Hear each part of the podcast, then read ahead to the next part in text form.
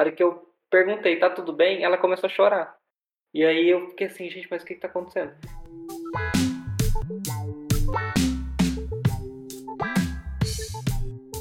Olá, meu nome é Giovana e você está ouvindo o Papo de Gente, um podcast dedicado a falar sobre gestão de pessoas. Aqui vamos bater um papo com pessoas reais, líderes que estão gerindo pessoas Brasil afora.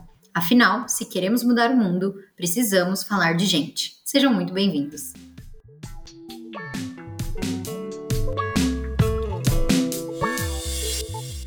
E hoje a gente vai bater um papo com o Yuri. O Yuri ele já morou por mais de 10 anos no Japão, já estudou na Califórnia e hoje ele é gerente de marketing na Vita Residencial. Seja muito bem-vindo ao podcast.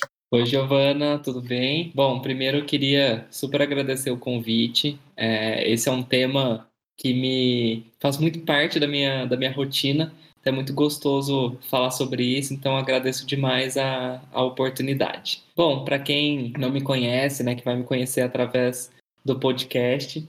Eu sou Yuri, tenho 27 anos, nasci no interior de, de Minas. Aos quatro anos mudei para o Japão, lá eu vivi 11 anos da minha vida, voltei para cá, concluí o colégio e aí resolvi fazer graduação em comunicação, né, em publicidade. De lá para cá, eu passei por, por, por, uma agência de marketing digital, comecei a, atender clientes regionais e clientes nacionais ali dentro, e de lá recebi a oportunidade para trabalhar na Vita, que é uma construtora do segmento econômico focada em produtos é, que são comercializados pelo programa Casa Verde e Amarela, financiados pelo governo federal. Comecei lá para comecei a estruturar área de, é, de comunicação digital, né, de marketing digital, para estabelecer um trabalho de comunicação e de posicionamento nas plataformas. E estou lá seis anos. Então, comecei assistente, fui desenvolvendo um trabalho ao longo dos últimos anos. E aí, nesse período, é, saí de assistente de marketing digital e hoje estou gerente de marketing é, com uma área aí de 40 pessoas. Muito bom.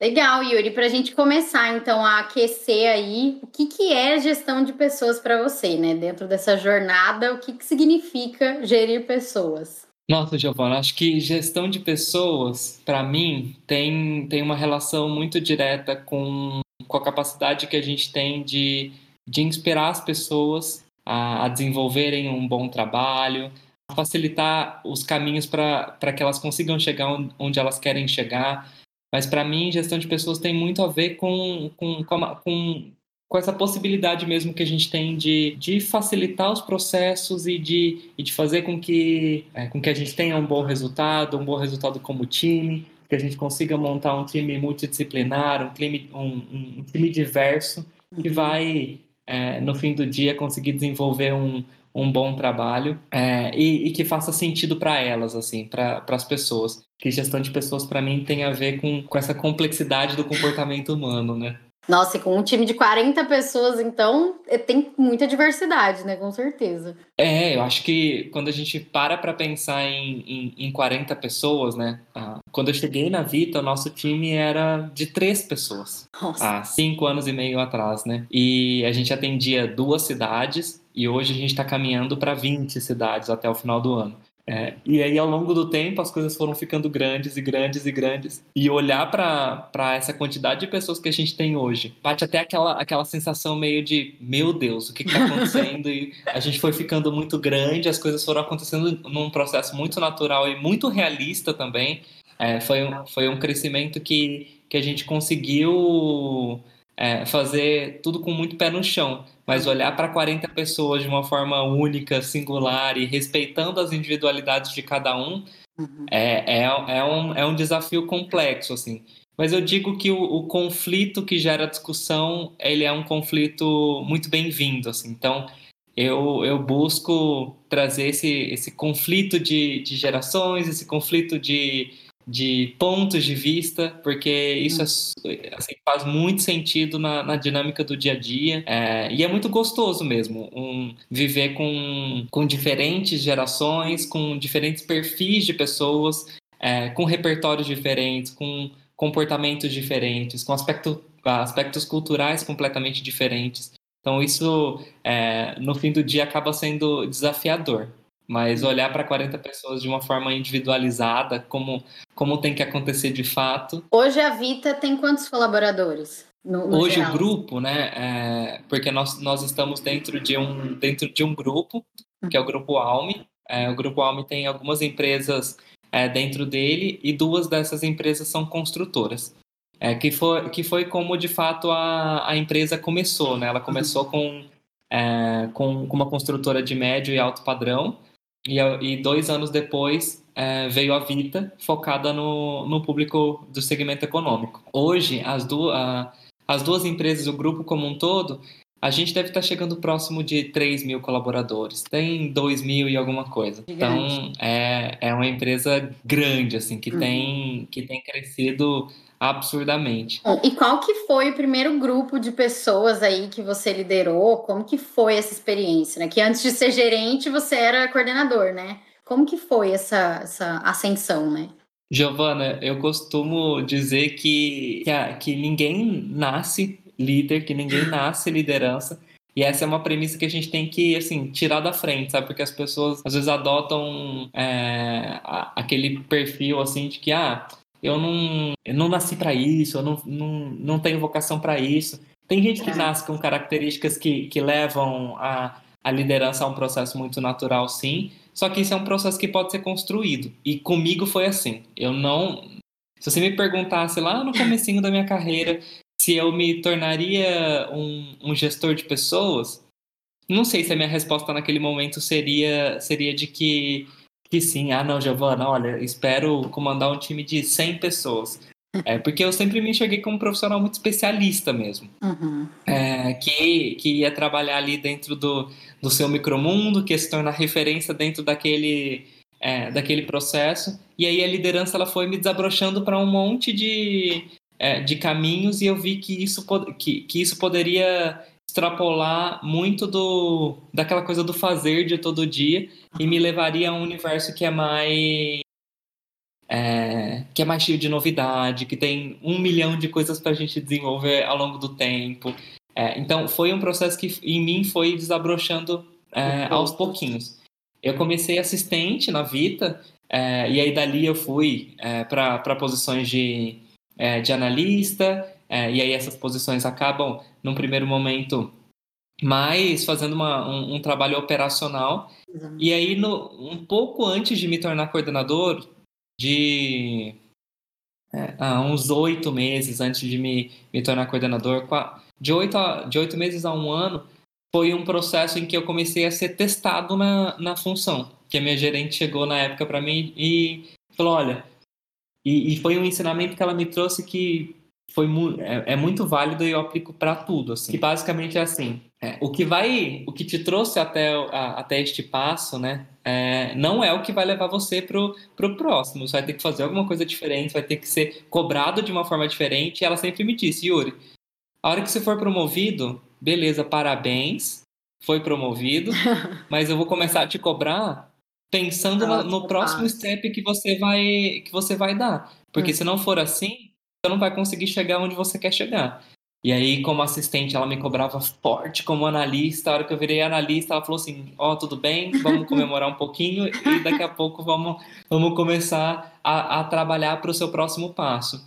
E foi quando ela começou a. A gente começou a ver que a área foi crescendo muito, a, o processo foi acontecendo de uma forma muito acelerada a gente teve um, é, um boom e aí chegou um momento em que a gente precisava trazer uma organização maior, a gente precisava trazer mais pessoas para conseguir desenvolver o trabalho de uma forma mais fluida e foi quando eu comecei a ser testado na, na função. Foi acontecendo num processo muito natural, assim. É, em nenhum momento ela chegou para mim e disse assim: Olha, então, agora você vai ser testado numa função de coordenador. Aos poucos eu fui vendo que é, o meu conhecimento da empresa e o conhecimento técnico que eu tinha dentro da área foram me levando para funções que tinham uma relação muito grande com confiança.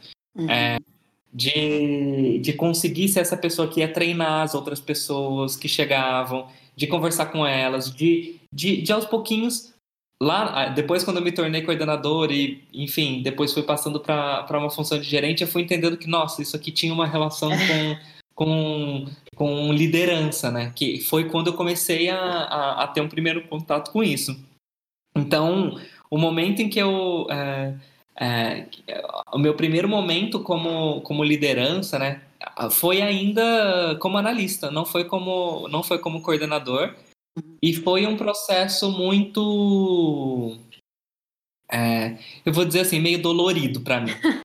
Porque.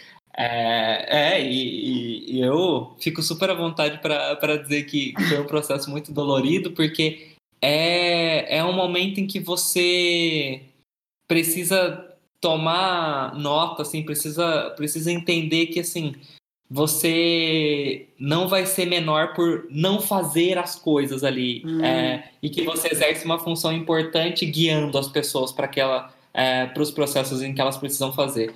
E uma dificuldade que eu tinha muito no começo era de entender que as pessoas iam fazer da forma com que elas acreditavam que era para fazer e não do jeito que eu fazia e a maneira com que eu associei na minha cabeça que era o correto a ser feito. Uhum. Então, essa dualidade para mim era um processo muito dificultoso, assim, de, de entender que as pessoas iam chegar talvez no mesmo resultado que eu, que eu chegaria, mas elas iam fazer isso de uma é forma diferente. diferente. Uhum.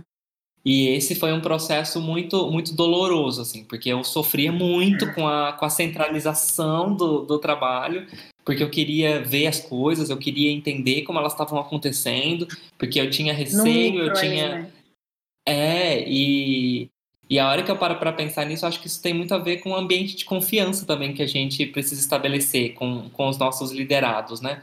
Então, isso para mim foi um, foi um processo complexo, assim, de, de entender a, a, a centralização e, e, entender que aquela era, aquela era uma questão minha e que eu precisava quebrar isso para conseguir chegar onde eu queria chegar.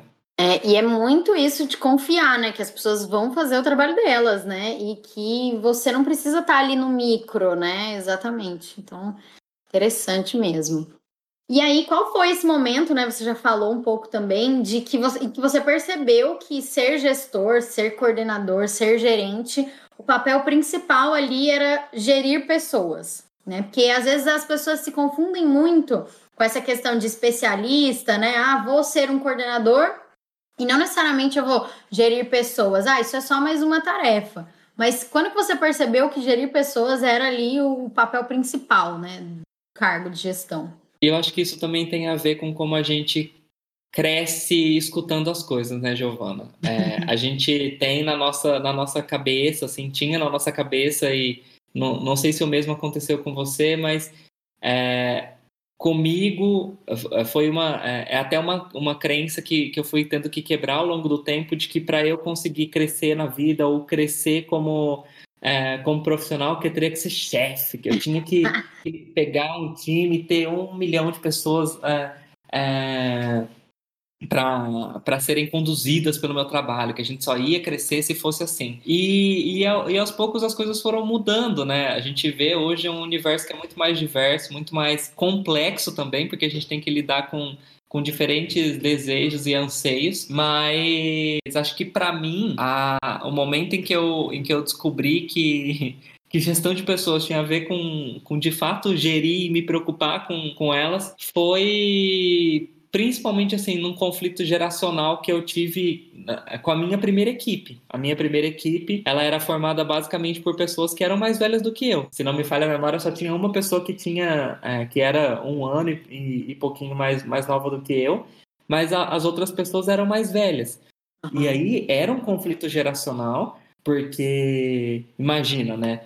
Tinha, tinha uma pessoa que tinha quase idade para ser a minha mãe. É, a minha mãe é uma, é uma mãe jovem também, uhum. minha mãe tem 49 anos, e, e naquela época, uma dessas pessoas tinha, tinha nascido assim, no mesmo ano que a minha mãe, e aí batia aquela coisa assim de meu Deus, é, e aí, né, como que é para essa pessoa ser liderada também por um, por um por Jovem, um, né? na, na, cabeça dela, né, um menino. é, naquela época eu tinha 24 anos, 24 para 25 anos, e foi e foi um, foi um momento em que eu parei para pensar assim, nossa, né, como que eu vou conseguir é, conversar com, com essas pessoas, como que eu vou conseguir me fazer ser entendido e mostrar que assim, a idade não tem absolutamente nada a ver com com, com nível de entrega, que a idade não tem nada a ver com saber mais ou saber menos.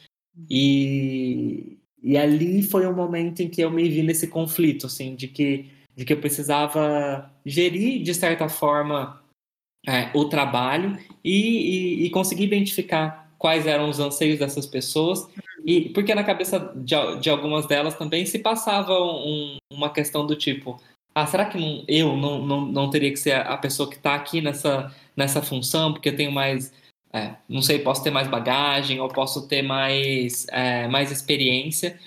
Então, era um, era um processo de, de conseguir identificar é, esses pontos e conseguir mostrar que, que assim como, como eu estava ali para facilitar alguns processos e, é, e não ficar só como um grande professor que ensina, ensina, ensina, ensina. E aí, quando você fala de um conflito de gerações, né, quando você fala de, de pessoas com perfis comportamentais, de idade, de, geração, é, de gerações muito diferentes, a gente está falando de propósitos diferentes, da maneira de enxergar o trabalho de uma forma diferente.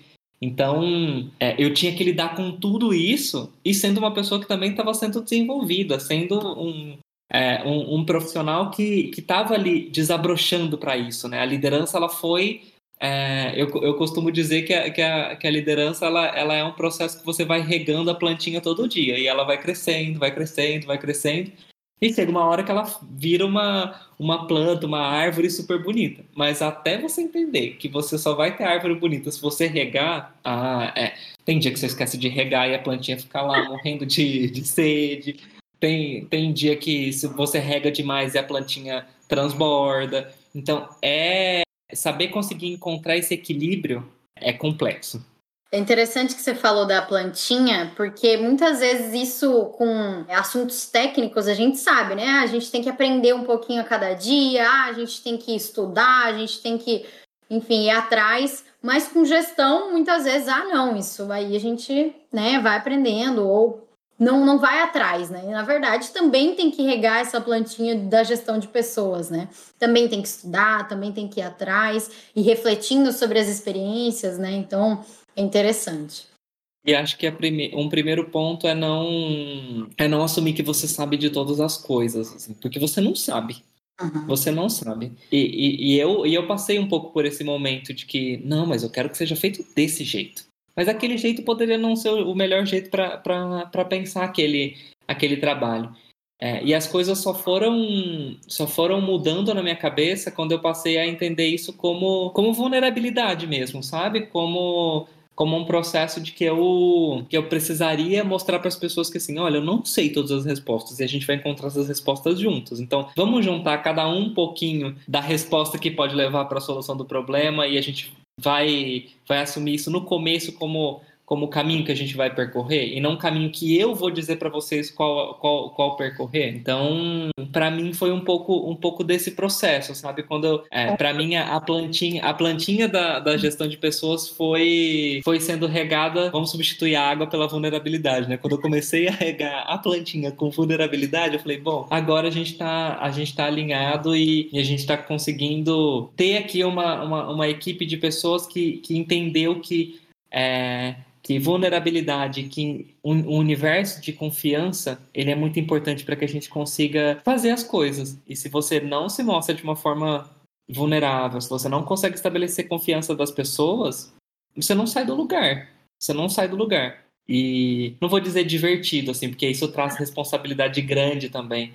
Mas eu, quando me tornei gerente, eu estava substituindo uma pessoa que todo mundo gostava muito. Hum. Então, é, é, é, tranquilo, é, é, mais tranquilo quando você substitui uma pessoa que estava fazendo um trabalho ruim, porque qualquer ação que você tome que melhore muito o ambiente de trabalho, ela vai ser bem vista pela equipe. Uhum. Agora, quando você substitui uma pessoa que é tida como referência, que todo mundo gosta, que criou aquele ambiente de confiança e que as pessoas entendem que, é, que era o caminho, é difícil também você trazer a sua, a sua personalidade e entender que assim eu não quero copiar o que a pessoa anterior fez, eu quero assumir e trazer aquilo que, que foi bom e que deu certo para a função e vou e vou trazer coisas diferentes e que façam sentido para o nosso processo de crescimento também. E acho que a gente só tem isso com, conversando com as pessoas. Acho que a gente só tem isso é, trazendo essa vulnerabilidade de que assim, ó, eu não sei a resposta, eu não, não quero ser essa liderança que, assim, bate no peito e, e, eu vou dar conta de fazer todas as coisas porque eu sou bonzão, eu sou a pessoa que tem todas as respostas. E ao longo do tempo eu fui aprendendo a dar menos respostas e fazer mais questionamentos, porque na maior parte das vezes as pessoas elas têm as respostas. Elas só estão buscando em você um pouco de segurança para tomar aquela decisão. Ela só quer confirmar se aquilo que ela está fazendo de fato faz sentido. Então, no momento que eu comecei a dar menos respostas e passei a, a, a, a questionar mais para que as pessoas conseguissem chegar nas respostas que eram necessárias para executar o trabalho, foi um processo que eu comecei a ver que assim, putz, eu estou conseguindo criar confiança, eu estou conseguindo fazer a pessoa enxergar é, o que eu gostaria que ela enxergasse com isso as pessoas também já vão mais preparadas para o que elas vão escutar. E aí che chegam momentos, por exemplo, que alguns vão conversar comigo, eles começam a antecipar questões que eu poderia, questões que eu poderia trazer. É, e é divertido, porque você vê que a pessoa começa a ampliar mesmo a, a visão, começa a trazer coisas diferentes para a mesa é, e possibilidades de solução. Ó, eu, eu tenho essa problemática e eu tenho esse caminho, esse caminho, esse caminho. Se um desses três caminhos é o que, é o que leva à resolução, beleza. Ou também é a, a, é minha função, talvez, dizer assim: e esse quarto caminho aqui? Uhum. Você chegou a pensar nisso aqui? Ah, cheguei, cheguei e eu acho isso, isso e isso. Ou, nossa, não pensei e acho que faz sentido. Ah, então vamos testar esse quarto caminho aqui, porque diante desses outros três, eles, ele parece mais apropriado? Beleza. Então, é, quando, quando você cria esse ambiente de, de confiança, é, as pessoas vão se sentindo também mais à vontade para expor isso e não ficarem tentando buscar em mim uma, uma resposta meio que como um oráculo, né? Você chega lá e pergunta para o oráculo: ah, oráculo, o que, que você gostaria que eu fizesse? É interessante isso, porque realmente as pessoas vão ampliando isso que você falou, né? Elas vão já pensando em alternativas, elas mesmas já vão se questionando, né? É, é um, é um processo de não ter resposta certa, né? E isso é muito legal. Quando você sabe que não tem resposta certa, a gente vai escolher o caminho que fizer mais sentido para todo mundo. Construindo junto, né? Colaboração. Isso que é ser colaborativo, né? Que é um ambiente de colaboração. Legal. Yuri, uma das coisas que a gente ouve muito falar é que uma das partes mais difíceis de gerir pessoas, de ser um coordenador, ser um gerente, é um momento de demissão. Como que foi é, isso durante essa sua jornada, né? Esses momentos de demissão. O que, que, que você aprendeu com, com esses momentos? Ah, Giovana, acho que esse é o. Uh, talvez seja a pergunta mais difícil mesmo para quem está numa, numa função de liderança, porque eu enxergo a, a demissão como. É, outro dia eu estava parando para pensar na, no que significa o, o des desligamento, né? Uhum. E, e, e, não sei, a hora que você para para pensar no sentido da palavra, né? No sentido etimológico da palavra, desligar é o processo de você, de, de, verdade, assim, de um negócio parar de funcionar, de um negócio parar de, de operar, né? A hora que você desliga aquilo para ligar outro, para trazer outra pessoa para a função. E, e para mim, assumindo que desligamento é a última solução para todas as coisas, o que vai levar a pessoa ao desligamento é de fato a performance dela. É, e eu também acredito que antes da gente de, de assumir que o desligamento ele é a solução, a gente precisa estabelecer feedback e a gente precisa estabelecer um ambiente de diálogo com as pessoas. A demissão não pode ser uma surpresa, o desligamento não pode ser uma surpresa, porque a partir do momento que você adota que, que, que assim, ah, não, eu vou desligar a pessoa porque ela não tá funcionando, porque isso, tá, ela não tá, não tá dando certo, não tô conseguindo chegar onde eu quero chegar. Beleza, mas você disse para a pessoa onde você quer chegar? Você deixou claro quais eram as expectativas que você tinha com aquela função? Você deixou muito, muito, muito claro é, o que você esperava do trabalho dela? Se alguma dessas respostas for não, então assim, desculpa, você não pode desligar a pessoa porque ela não está ciente do que ela tem que fazer. Ela não, ela não tá confortável com aquilo. Então, é, eu, eu já assumo para mim que desligamento é a última solução. É, e também, é, é, eu não posso fazer um desligamento, eu não posso fazer uma demissão se eu não tiver estabelecido um ambiente de diálogo com aquele colaborador. E, felizmente, eu não. É, acho que durante, durante meu período de gestão, eu não tive muitos desligamentos a serem feitos. É, eu tenho na equipe pessoas que foram crescendo mesmo junto comigo na, na estrutura, Mas eu tive sim algum, alguns desligamentos para serem feitos, e a maioria desses, desses desligamentos, é, acho que eu posso separar eles em basicamente dois. assim. Um, e que eu acho que, que é bastante, bastante importante que a gente talvez traga isso para a nossa discussão aqui, é, é um processo das pessoas se venderem muito bem na, na entrevista, em conseguirem mostrar que elas sabem fazer, que elas têm solução, que elas têm repertório, e aí você diz assim, putz, essa é a pessoa que eu estava buscando para a função. E aí, de repente, ela começa a executar o trabalho e não consegue trazer nada desse repertório para a mesa.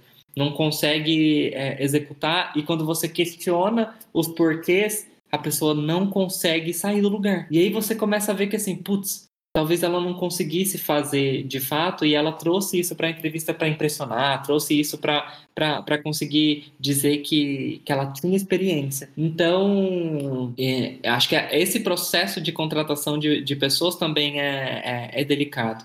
Hum. Foi, nesse, foi até a partir disso que, eu, que a gente começou a entender que assim, putz, a gente precisaria aplicar case dentro da, das nossas entrevistas para a gente começar a ver o repertório da pessoa. Não é nem buscar uma resposta certa ou uma, uma, uma resposta errada, até porque muitas pessoas que a gente contrata não têm uma relação direta com construção civil, então não adianta esperar que elas tenham, é, que elas conheçam muito o mercado e que elas tragam elementos do mercado, mas é para a gente conseguir entender também assim, será que elas conseguem trazer soluções de outros mercados para dentro da maneira com que a gente faz o trabalho? E, e, e nessa questão de, de contratação de pessoas que, que se vendiam muito bem na entrevista e que não conseguiam cumprir com aquilo na rotina do dia a dia, a gente estabeleceu vários pontos de diálogo e, exemplificou isso. Olha, mas e aquela solução que você trouxe para a gente em entrevista? Mas e tal coisa? É, vamos tentar aplicar isso dentro, de um, dentro do nosso ambiente? Vamos trazer isso para dentro de casa?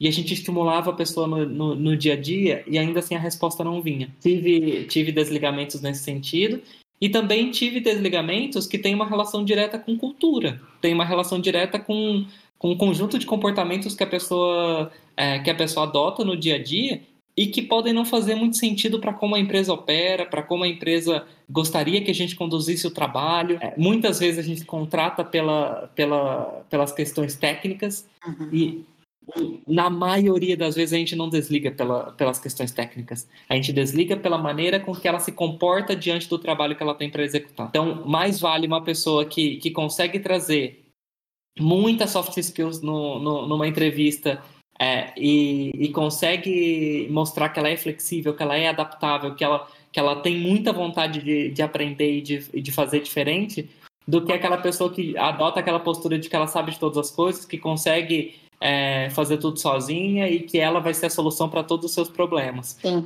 e é interessante isso que você falou no começo, né? O feedback nunca é uma surpresa. Então, se é surpresa, porque alguma coisa tá errada aí, principalmente na comunicação, no diálogo, né, em alinhar os pontos com o time. Então acho que isso é uma coisa essencial no dia a dia, realmente saber o que que você está fazendo, por que que você está fazendo, né, o que que é esperado de você e aí ter sempre isso muito alinhado, né, com, com a sua liderança. É, no dia a dia trazer questões e trazer elementos que, que são super importantes para a gente fazer o nosso trabalho ali. E, e, acho assim também, quando a gente fala de, de desligamento, né, a gente tem que assumir que, que assim, pode não ter dado certo nessa experiência, nesta empresa, neste tempo. É, e é uma coisa que a gente deixa muito claro, assim, que eu deixo muito claro em todos os desligamentos que eu faço junto com as coordenadoras e é, em tudo que a gente desenvolve. É, é, foi só uma experiência é, frustrada, só deu certo dessa, é, não deu certo dessa vez, mas não é porque não deu certo aqui que pode não dar certo em outro lugar. Então tem a ver também com isso, sabe? Não é porque não deu certo em um lugar que a pessoa tem que se sentir um fracasso, um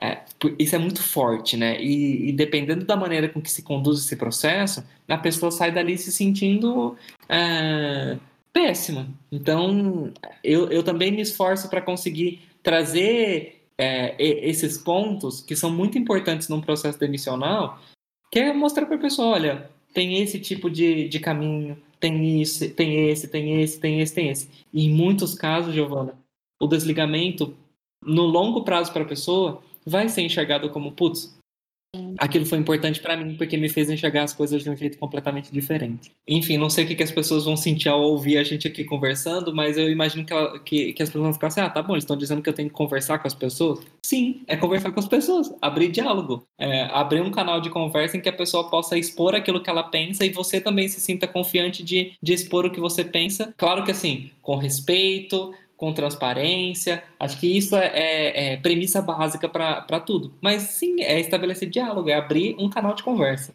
É interessante esse feedback também, porque a gente sempre cria momentos oficiais de feedback, né? Então, ah, depois de um ciclo, seis meses, é, depois de um ano, vai refazer a avaliação e faz ali momento de feedback. Mas a gente também tem que encarar os feedbacks do dia a dia como aprendizado e como feedback mesmo. Então, que, que eu posso melhorar ali, né? Ah, putz, a pessoa me passou essa mensagem aqui agora, né? Me falou tal ponto. Isso é um feedback também. Então, o feedback ele é uma coisa constante, né? E a gente sabe que o feedback constante é que vai levando a essa evolução, né? Que, que você comentou aí, essa confiança, enfim. Cada pessoa precisa de um feedback diferente da outra. Uhum. E aí, é, eu, embora acredite que os rituais eles são importantes e enfim, essa coisa toda de você fazer, os, de você ter os PDIs dos colaboradores e, e fazer o check disso e, é, e fazer isso em ciclos, mas eu também é, entendo que o que pode ser uma necessidade para mim pode não ser uma necessidade da Giovana. E, vamos pensar que, sei lá, para a Giovana é importante que o ciclo dela tenha três meses, porque ela gostaria de feedbacks mais fre... feedbacks formais, formais. É, de uma forma mais frequente. Então, beleza. Então, para Giovana, vamos pensar em feedbacks que sejam é, numa cadência de tempo maior.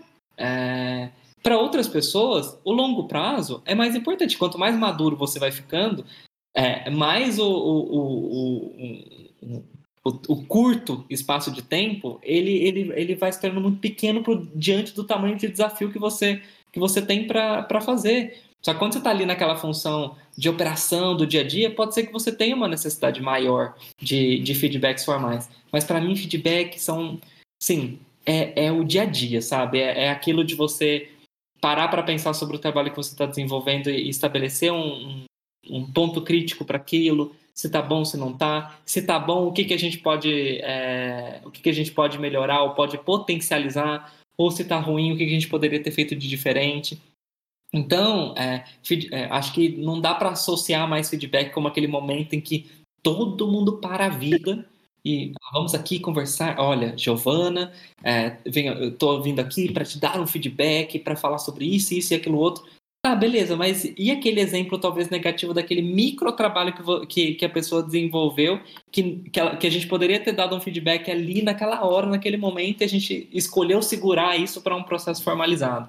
Então, é, no time como um todo, eu tento estabelecer esse, essa dinâmica do diálogo o tempo todo, porque acho que é importante que a gente fale sobre feedback, que a gente é, que a gente não tenha tema tabu, sabe? Que a gente não tenha polêmica, que as pessoas não possam perguntar sobre, sobre coisa, ou que elas não possam perguntar sobre as suas carreiras, ou sobre os seus salários, ou sobre, é, ou sobre onde elas querem chegar mesmo, sabe? Acho que isso é super importante. Perfeito.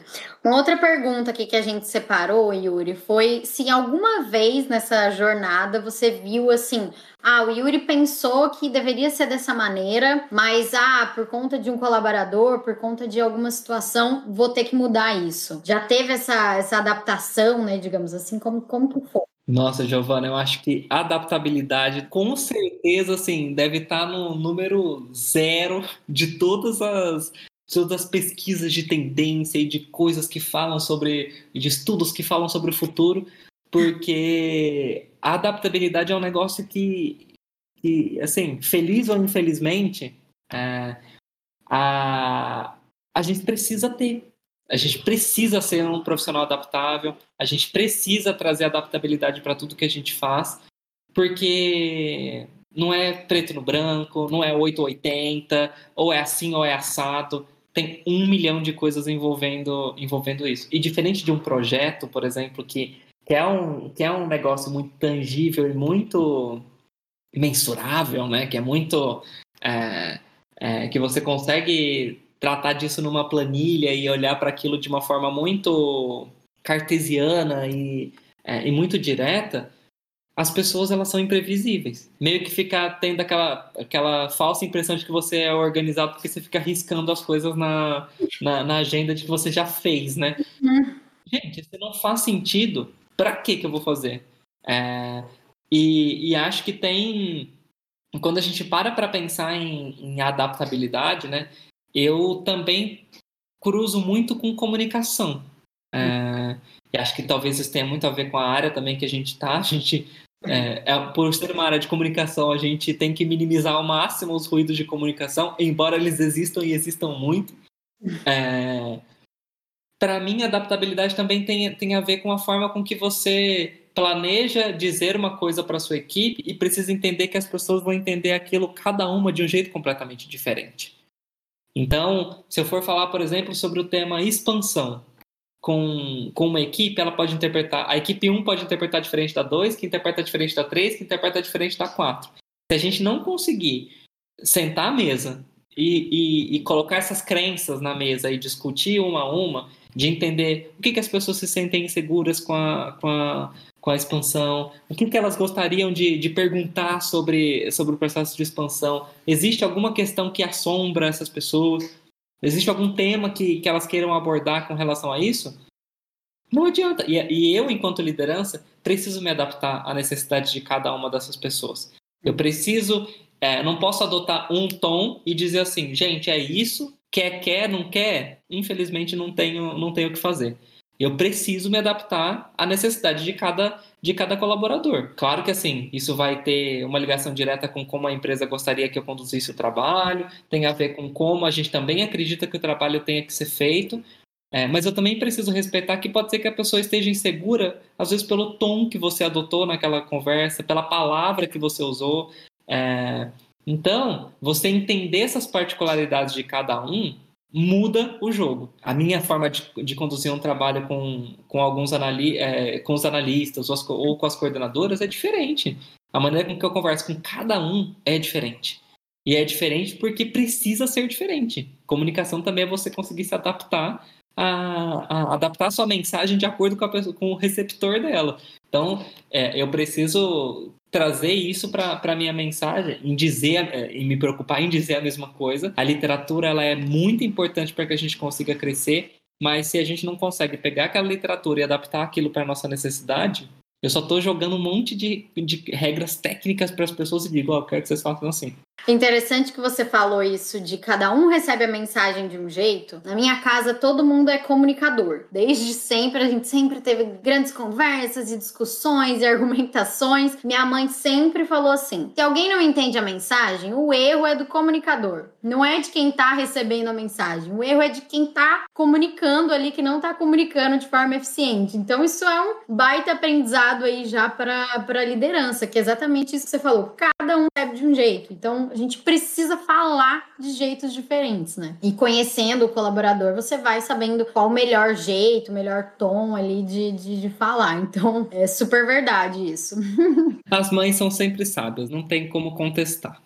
e Yuri, uma coisa falando de comunicação que eu acho que não tem como escapar, né? Como que foi essa adaptação para gestão de pessoas na pandemia? E principalmente numa gerência de 40 pessoas, né? Antes o escritório estava ali, as pessoas estavam ali trabalhando e de repente o escritório estava junto com o cachorro, com o filho que estava tendo aula online, com a avó que mora junto, com o marido que também está trabalhando, que está fazendo call, é, com o papagaio, enfim, começou ali a virar um ambiente muito complexo, né? Então, como que foi realmente a gestão dentro desse, desse, desse turbilhão de coisa aí, fora o cenário que a gente está vivendo, que não é nada fácil, né? Nossa, foi é, eu não vou nem dizer que foi, porque acho que é um estado quase que permanente, né? Mas de, de é, é um estado e as coisas mudam muito todos os dias. E comigo, Giovana, ainda foi um processo de que eu assumi a área em janeiro de 2019 e em março tava todo mundo tava todo mundo em casa. Uhum. E a gente foi achando que a gente ia ficar um mês e enfim, a gente completou um ano há pouquinho tempo. E, e para mim, é, foi um processo em que eu, em que eu olhei para mim e falei: Meu Deus, tá. assumi um desafio há três meses e de repente eu não tenho mais as pessoas no escritório. Como, eu, como que eu vou conseguir assegurar que o trabalho vai ser executado? Como eu vou conseguir assegurar que, que as pessoas estão bem? Eu tenho uma parte do time que é, está em cada, em cada uma das cidades em que a gente atua, então essas pessoas já naturalmente no reporte comigo e nas conversas comigo elas estavam à distância, mas as pessoas que trabalham comigo na área matricial, elas estavam ali todos os dias comigo no escritório. E a rotina do escritório, né, ela te possibilita não que você fique controlando a, as pessoas, mas se você, tra se você faz a solicitação de um projeto, começa um projeto novo, você escuta as pessoas é, debatendo sobre aquilo, trazendo uma mentalidade digital, né, de, que foi como eu comecei a minha carreira, que foi como e acho que isso tem muito a ver com a minha com a minha essência também. Eu entendo que que num ambiente digital você precisa de micro momentos para você se conectar com as pessoas. Porque se no escritório você escuta as pessoas falarem sobre os projetos, escuta elas falarem sobre alguma coisa, no digital você precisa criar esses momentos para que você escute as pessoas, para que você entenda se elas estão bem, se não estão, se os projetos estão legais, se não estão, é, se está tudo bem com, com, as famílias delas, se elas estão se sentindo bem, se tem alguma coisa é, que, que, esteja incomodando. Então eu comecei a, a criar ciclos de conversa mesmo com, com cada um dos colaboradores então, pelo menos uma vez a cada trimestre, a gente faz uma rodada de pelo menos uma hora de conversa individual com cada uma das pessoas. Eu tive que colocar um ciclo trimestral porque era impossível fazer isso mensalmente. É, porque dentro de uma carga horária eu ia ficar basicamente uhum. só conversando, conversando, conversando, conversando, conversando. É, e então eu tive que colocar isso num ciclo trimestral e é, e, e é um ciclo que eu considero que, que é suficiente para pensar na jornada de aprendizado mesmo das pessoas. Então, nessas conversas de ciclo trimestral, a minha pauta vai vazia. E as pessoas que marcam, é, elas levam a pauta. E aí a única coisa que a gente tem como premissa para essas conversas é não falar sobre os problemas de agora, sabe? A gente falar um pouco sobre carreira, a gente falar sobre desenvolvimento, a gente falar sobre futuro, sobre as nossas questões pessoais. Então tem gente que, que traz muitos elementos, tem gente que chora, porque está passando por um momento delicado. E aí o momento da pandemia foi esse momento, é, está sendo esse momento, porque agora a gente está vivendo uma onda super, é, super difícil, assim, com... Enfim, tiveram colaboradores que perderam familiares.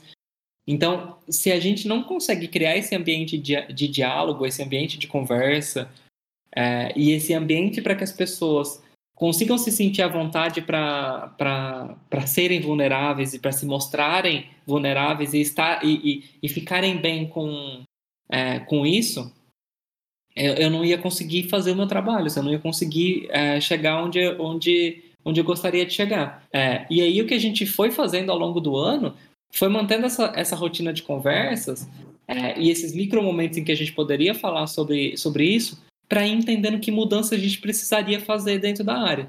Então, felizmente, a gente conseguiu fazer um encontro presencial antes do, uhum. do lockdown, em março. Em fevereiro de 2020, a gente conseguiu fazer um encontro em que a gente pôde debater muito sobre a área que a gente gostaria de ter e a área que a gente seria. E depois daquilo foi que a gente entendeu qual era o caminho que a gente tinha que adotar enquanto área. É, mas a gente teve que contratar pessoas uhum. é, na, nesse período e muitas pessoas que, trabalha, que tra iam trabalhar no escritório com a gente, a gente conheceu pela, pela, é, pelo Teams. Pela é, tela, a gente conheceu né? pela, pela tela. É, e aí, como contratar as pessoas olhando para uma tela e sem sentir o calor humano, sem sentir que, que as coisas estão estão é, acontecendo. Está sendo um desafio. E tem hora também que a gente cria uns momentos assim. Vamos jogar a conversa fora? É, teve um momento da pandemia assim que estava todo mundo tão é, tão afetado mentalmente que a gente teve que é, que eu tive que começar a criar um, um, uns horários assim que aparentemente a gente falaria de, de coisas de trabalho pra gente falar besteira, sabe? Pra gente ficar aqui rindo, uhum. fazer o nosso happy hour, fazer a nossa. É, jogar a conversa fora e a gente conseguir se conectar. Então, tiveram também muitas iniciativas da empresa para que os colaboradores tivessem acesso a, a, a, a psicólogas, se entenderem que, que era necessário. Então, houve um cuidado por parte da empresa, mas a, a, comigo, enquanto liderança, essa é uma é, é, é, um processo que assim eu também precisei desse desse uhum. autocuidado sabe durante a pandemia eu também tive que, que buscar terapia porque para mim é, era um negócio que que fazia muito sentido que faz muito sentido eu gosto muito da, da terapia indico a terapia e e se a gente não conseguir criar esse ambiente ecologicamente é, saudável, saudável né? uhum a gente não consegue ter um nível de entrega que a gente tem, a gente não consegue ser uma equipe de alta performance. E é entender também que, assim, as pessoas não vão estar bem todos os dias, Exato. elas não vão conseguir fazer tudo. Uhum. É, e Só que se elas se conectarem, se elas abrirem diálogo, se elas se comunicarem, as outras pessoas que puderem fazer mais, elas vão fazer por aquela que não está podendo fazer mais. Uhum. Então, é, é, um, é um ciclo, sabe? E na pandemia eu entendi que eu precisava criar esses micro momentos para que as pessoas se sentissem à vontade para se conectarem comigo. E, uhum. e, eu acho isso muito importante, porque eu, eu não estou no dia a dia de cada um uhum. dos analistas.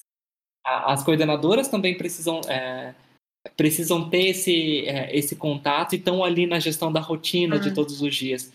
Mas se as pessoas que estão ali na área não se conectarem comigo enquanto gerente, enquanto gestor, qual é a área que a gente quer ser e, e como a gente vai conseguir é, chegar onde a gente quer chegar.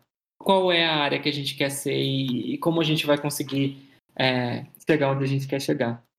Hum. Então, for, foram nesses momentos em que eu, em que eu pude me, me sentir próximo. E é engraçado, eu me sinto muito mais próximo das pessoas depois da, da, da, pandemia do que antes. É, é, é um. É, é, é, até curioso, assim. Eu, e, e eu acho que isso tem a ver até com a minha personalidade. Eu gosto de saber é, da vida da pessoa, eu gosto de, de. Porque isso gera conexão, uhum. sabe? Eu acho que isso é importante a gente entender também o que compõe a marca pessoal de cada uma das pessoas uhum. e entender sobre o que elas gostam. No fim do dia é de gente que a gente está falando, né? É, é, é isso que, que move é, um, um, um gestor de pessoas, é, isso, é disso que a gente se alimenta das Sim. histórias das pessoas. Show demais. E é legal que você falou desses mecanismos, né? No projeto que eu trabalhava também, na, na, na empresa que eu trabalhava, a gente tinha muito desses momentos. Então, sempre saía para almoçar, sempre tinha um cafezinho da tarde junto. E a gente foi privado, né, desses momentos naturais. Então, no projeto também a gente criou iFood secreto que a gente jogava, happy hour que a gente jogava Gartic. Então tinha que criar esses movimentos, né? Então uma coisa que antes era natural, a gente teve que fazer um pouquinho forçado para realmente ter essa troca, criar essas conexões, que senão o dia a dia já estava muito difícil, né? Está muito difícil, ficaria cada vez mais. Então, acho que é super essencial mesmo nesse momento criar essa, esses mecanismos. E aí, Yuri, a gente já está caminhando pro, pro final do nosso papo. Mas antes eu queria uma dica sua aí para uma pessoa que está se tornando gestor nesse momento de pandemia, enfim, nesse momento que a gente está vivendo, qual é a dica que você dá para essa pessoa que é nova nessa jornada? Giovana, talvez a principal dica que, que eu possa dar para qualquer pessoa que tenha vontade né, de, de, se, de se aventurar na gestão de pessoas, ou que, de que isso faça muito sentido para elas, é de abraçar a sua vulnerabilidade. Assim. Eu acho que é muito, muito, muito, muito, muito importante que você se sinta confortável em expor a sua vulnerabilidade, em conseguir entender que você não é o dono da razão, entender que você vai errar, que você, é, que você não vai ter resposta para tudo, uhum. é, que você não tem que dar resposta para tudo, porque também tem isso, a gente se é, exerce uma autocobrança muito grande, a gente tem, tem isso de que, não, mas como assim eu não tenho resposta? Eu tenho que ir atrás da resposta. Tá, mas você não tem que ir sozinho, você pode ir com, a, com as outras pessoas. E acho que a gente se, se mostrar vulnerável, para mim, foi um momento em que eu consegui gerar conexão com, a, com as minhas equipes, assim. Foi um momento em que eu consegui ver que eu estava me fazendo entendido porque elas estavam se vendo através de mim. Uhum. E, e a responsabilidade que a gente tem enquanto gestor de pessoas também é essa. As pessoas, elas querem se conectar com você. É importante que elas se conectem com você. Uhum. E só vai fazer sentido para elas se for dessa forma. E só vai fazer sentido para você se também acontecer dessa forma. E, e para mim, criar esse ambiente em que eu poderia me conectar com as pessoas e não ser uma liderança sozinha uhum. é, foi um processo muito importante. Porque são até as crenças que a gente cresce é, ouvindo, né? De que não, porque se você é líder, você tem que ser forte, você tem que dar conta, é, você tem que estar sempre bem. E aí eu ficava assim, gente, mas juro, eu olhava e falava, meu Deus, eu não vou acordar todo dia bem. Vai, vão ter dias que eu não vou querer conversar tanto com as pessoas como eu tenho que conversar. Vão ter dias que eu não vou estar bem. E aí, eu também tenho que me sentir confortável em dizer para a pessoa assim: olha, hoje eu não estou me sentindo bem para falar sobre esse assunto. Uhum. Não estou passando por um bom momento, está acontecendo isso, isso, isso, isso. Então, será que a gente pode deixar isso para um outro momento? Ou isso aqui é super importante, a gente precisa discutir agora? Na maior parte do, do, do, do tempo, as coisas podem esperar um pouquinho também para gente, a gente debater.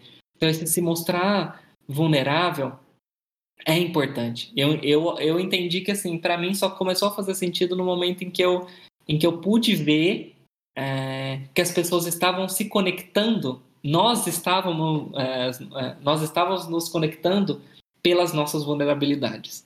Em que é, uma pessoa vem, é, vem conversar comigo e diz: Olha, te, teve um, um, uma pessoa recentemente que me chamou para conversar. A hora que eu perguntei: Tá tudo bem? Ela começou a chorar. E aí eu fiquei assim: Gente, mas o que está acontecendo? Aí ela falou assim: Ah, Yuri, é que você pergunta de um jeito que eu tenho. É, eu me sinto muita vontade para dizer: Olha, não tá bem, não tô me sentindo bem. E aí ela trouxe um monte de questões familiares que ela estava passando, de preocupações, de, de muita coisa acontecendo. Então, se a gente não se, se mostrar aberto a isso e entender que gente é gente e por ser gente, elas vão passar por muita coisa e, e você não vai ter resposta para tudo, tem hora que as pessoas elas só querem falar.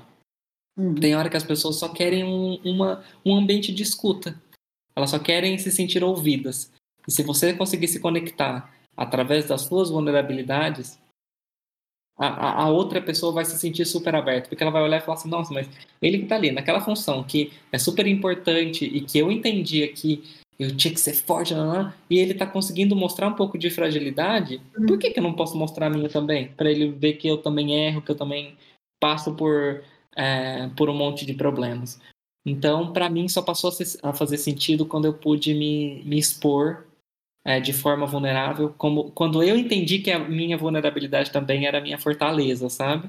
Quando eu entendi que é, expor isso não me tornaria mais fraco, e sim que eu conseguiria me sentir fortalecido através da, da minha conexão com as pessoas. É interessante isso, porque a gente fica com essa questão de ter um escudo, né? De ah, não, a Giovana tá sempre bem, ah, não, pode falar com a Giovana sobre qualquer assunto, e não, né? Às vezes, cara, vai ser ali um momento que vai ser bom e que isso no dia a dia do trabalho é muito complexo. Então, o gestor realmente, né, a pessoa ali que tá gerindo pessoas, tem um, é um organismo muito complexo né, de outras pessoas ali, que tem cada dentro de cada uma das pessoas tem um outro organismo muito complexo. Então a gente tem que se mostrar vulnerável e, e aceitar a vulnerabilidade dos outros, né, realmente. Geralmente, assim, acho que o ambiente de colégio também traz muito disso, né? Tem sempre aquela turma das pessoas que que eu era dessa turma dos esquisitos, do, da, da galera que tava ali junto com outros esquisitos e a gente era tudo esquisito junto. E, e fazia sentido por conta disso, fazia sentido porque a gente estava ali num ambiente em que a gente se sentia confortável. E aí, é, quando você passa a entender que, que você consegue trazer um pouco dessa. É, desse, de, desse, desse lado que, que todo mundo às vezes desconhece, tem um momento até da, da chegada dos colaboradores dentro do nosso time. É, da, das pessoas novas que chegam, que elas precisam se apresentar e precisam contar, assim, uma coisa que ninguém sabe. E, e assim, não me vem dizendo assim, ai, olha, eu sou muito perfeccionista. Não, eu quero saber coisas diferentes. Eu quero saber um, um negócio assim que te torna único. Uhum. E aí, assim, gente, disso aí sai um monte de coisa. Sai, assim, putz, tem, tem, tem gente que é prima de gente famoso, tem gente que, é, que que, que conversa com objetos inanimados. É, enfim, tem um bocado de coisa que assim você pode não se sentir muito confortável em dizer, mas ali você já começa a explorar um pouquinho da vulnerabilidade. Isso em uma, duas semanas de, de trabalho, assim, que a gente cria esse, esse momento. E aí é, é, quando a gente também consegue mostrar que assim, todo mundo tem um pouco de esquisitice, essas esquisitices são muito legais e compõem a identidade e quem a gente é. Legal. Yuri, queria agradecer de novo. Muito obrigada aí por trocar um pouquinho dessa sua jornada com, com a gente aqui. E, enfim, foi um prazer te ter aqui. Espero que a gente se encontre aí presencialmente, né, para comemorar esse, esse episódio. Muito obrigada. Giovana, eu é que agradeço. Foi uma super, super, super conversa. É, espero que, que tudo isso que a gente tenha discutido faça muito sentido para as pessoas que estão é, nos ouvindo. E, e assim, quem quiser trocar ideia, quem quiser debater, quem enfim quiser se conectar comigo, é, é só me procurar pelo LinkedIn. A gente vai se conectando, a gente vai se falando e vamos criando essa comunidade mesmo de, de pessoas que, que enxergam a gestão de pessoas como, como algo importante para o futuro e um processo que tem se modernizado e mudado muito. E só, vai, e só vai fazer sentido se a gente de fato mudar. Muito obrigado. Um muito obrigada a você que nos escutou. Nosso papo de gente não para por aqui. Segue o podcast lá no Instagram para acompanhar o lançamento do próximo episódio, uma nova pessoa e uma nova experiência. Se você quer compartilhar seus desafios e aprendizados no mundo da gestão de pessoas, entre em contato comigo, papo de gente podcast@gmail.com. Tchau, tchau e até a próxima.